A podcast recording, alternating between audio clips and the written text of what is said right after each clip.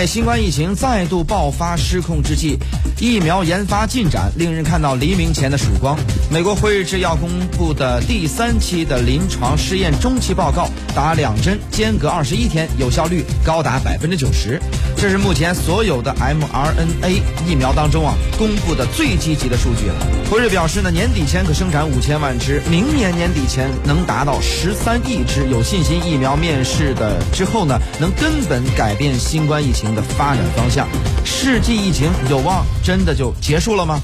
那么在今天节目当中呢，将请出各路嘉宾做出深分析。在纽黑文现场的是耶鲁大学健康政策与经济学教授陈曦先生，南京现场的是南京大学国际关系学院院长朱峰先生，一起来深入探讨。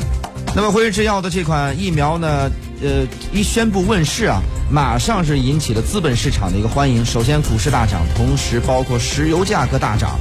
呃，整个的包括金价的下跌等等。那么，为什么资本市场或者全球的资本市场如此看好这款疫苗呢？那么它有怎样的一些特别之处呢？有关这方面内容，我们首先来听一下在纽黑文现场的耶鲁大学的健康政策与经济学教授陈曦先生的一个分析点评。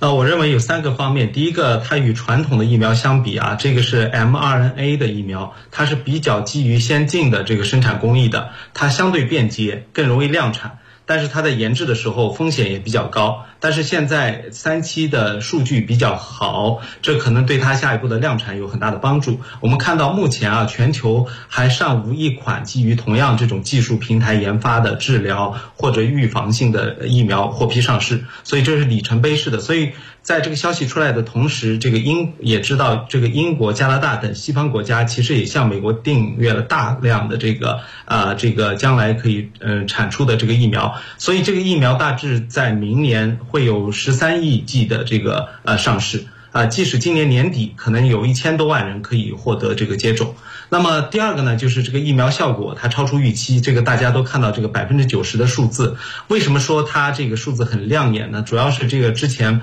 呃也是非常强的这个疫苗生产商，像这个 Moderna 强生的，他们认定的标准是百分之六十。那么阿斯利康以及国内的标准都是百分之五十以上，就认为是有效性非常好了。但这款疫苗的实验数据发现能够超过百分之九十，九九十四例的感染者中间只有不到九例是从这个实验。组里面感染的，也就是说，超过百分之九十的病人，呃，他因为注射了这个，或者说人群因为注射这个呃疫苗呃的实验品，所以他这个呃避免了感染。那么他第一次采取了非常多元化的这个受试的群体啊，在这个四万三千多个志愿者当中呢，他有百分之六来自这个美国的亚裔啊，百分之十是非裔，百分之十三是西班牙裔。然后甚至原住民都有百分之一，然后呢，这个还有百分之四十二的志呃这个志愿者来自全球其他国家。那么很重要的是，这个我们知道老人是这次新冠疫情的最脆弱的人群。那么这一次的这个第三期的实验里面包含了百分之四十五的志愿者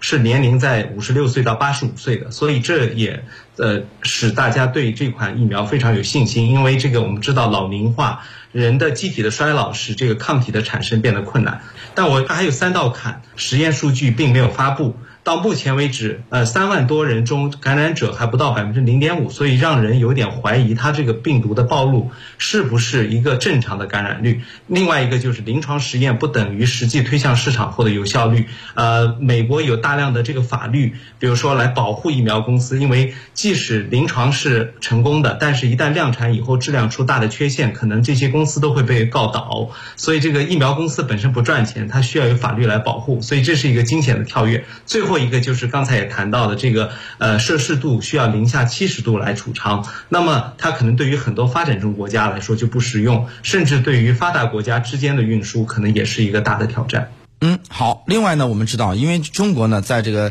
疫情呢发展的比较早，所以呢，疫苗着手的也比较早。呃，那么除了中国以外，俄罗斯其实也宣布他们的这个疫苗的研制成功。呃，现在随着这个辉瑞制药的后来居上，然后它这个呃疫苗的问世，呃，那么怎么样去研判辉瑞制药这个疫苗上市以后，它对整个世界的这个疫苗研发的格局会产生一个怎样的一个变化和影响呢？来听一下在南京现场的南京大学国际关系学院院。长朱峰先生的一个分析，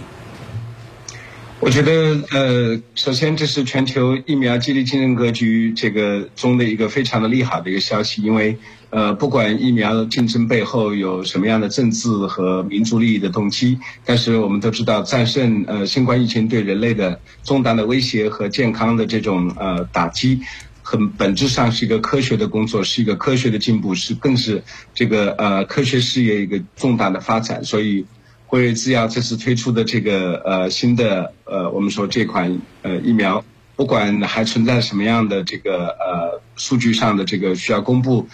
有待确证的一些信息，但是至少我们说这是呃全球科学界的一个胜利，对人类呃进一步的在这次这个新冠疫情的威胁中，能够真正的有效的通过科学的力量来保护自己，是一个极大的利好消息。呃。我们一定要破除这个疫苗的所谓神话。疫苗的本质不是使得人类完全可以防范杜绝这个呃新冠病毒，疫苗只是大大的降低感染率和死亡率。所以从这个意义上来讲，新冠呃。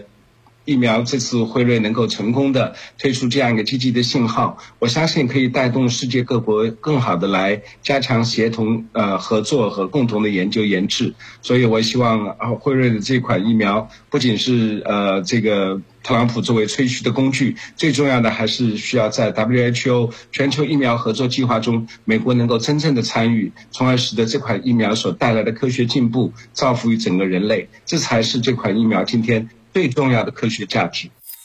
您正在收听的是